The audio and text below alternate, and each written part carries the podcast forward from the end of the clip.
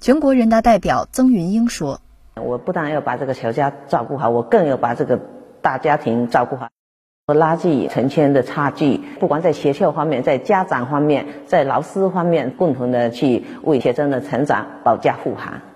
既然他们请我当代表，我就代表他们，把他们的心声带到全国两会。”二十二年前的一场大火，造成曾云英的丈夫严重烧伤，重度残疾，从此只能卧床。那一年，曾云英二十八岁，一双儿女正在上小学。曾云英说：“啊，虽然我们家里头呃遇到了呃这样的困难，但是村民们也比较支持，他们也平时也比较鼓励，也比较安慰。”曾云英数十年如一日悉心照顾丈夫，把对小家的爱延续到大家。只要村民有困难，她都竭尽所能伸出援手。二零零九年，她当选村党支部书记。曾云英说。那这几十年过来，我发现我的呃努力没白费，村民也真的非常支持，非常拥护。我把他们当做自家人，他们也把我当成自家人。乡村振兴是曾云英一直以来的工作重点，在他看来，乡村振兴不仅要发展产业，还要重视教育问题。曾云英说。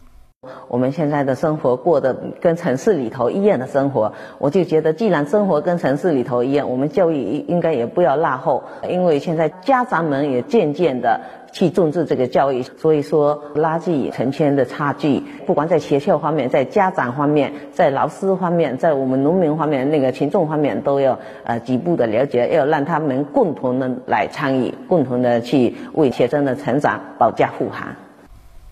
过去一年，曾云英在持续关注城乡教育资源不均衡问题。校长，我们学校哈在双减后哈，到底还有什么压力？压力主要是来自于家长。那希望书记呢，做帮忙做好宣传，家校合力，一起为孩子的成长保驾护航。现在据群众反映，课后服务的模式，城间的差距非常大，到底大在哪里？乡村学校呢，它普遍服务内容参差不齐，有特色的服务内容偏少。曾云英说：“那晚上还要这放学以后还要推迟一个小时，都是老师在做管理，作业基本上都是老师在看的，家长就比较轻松的。老师也会提到他们的压力大，这是一个。还有一个老师就提到了，我们那个任务已经加重了，但是那个工资方面也没有给我们加，那个这一块也要呼吁这个工资方面给他们考虑。”当选人大代表以来，曾云英走家入户，广泛了解社情民意，先后提出了一百二十余件建议。养老、医疗、教育、乡村振兴等与农村群众密切相关的问题，都是他的关注点。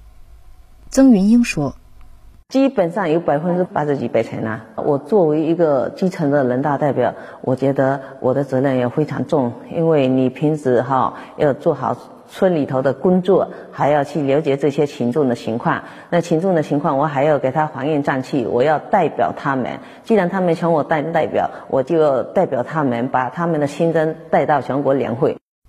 新华社记者密莹婷、林凯福建报道。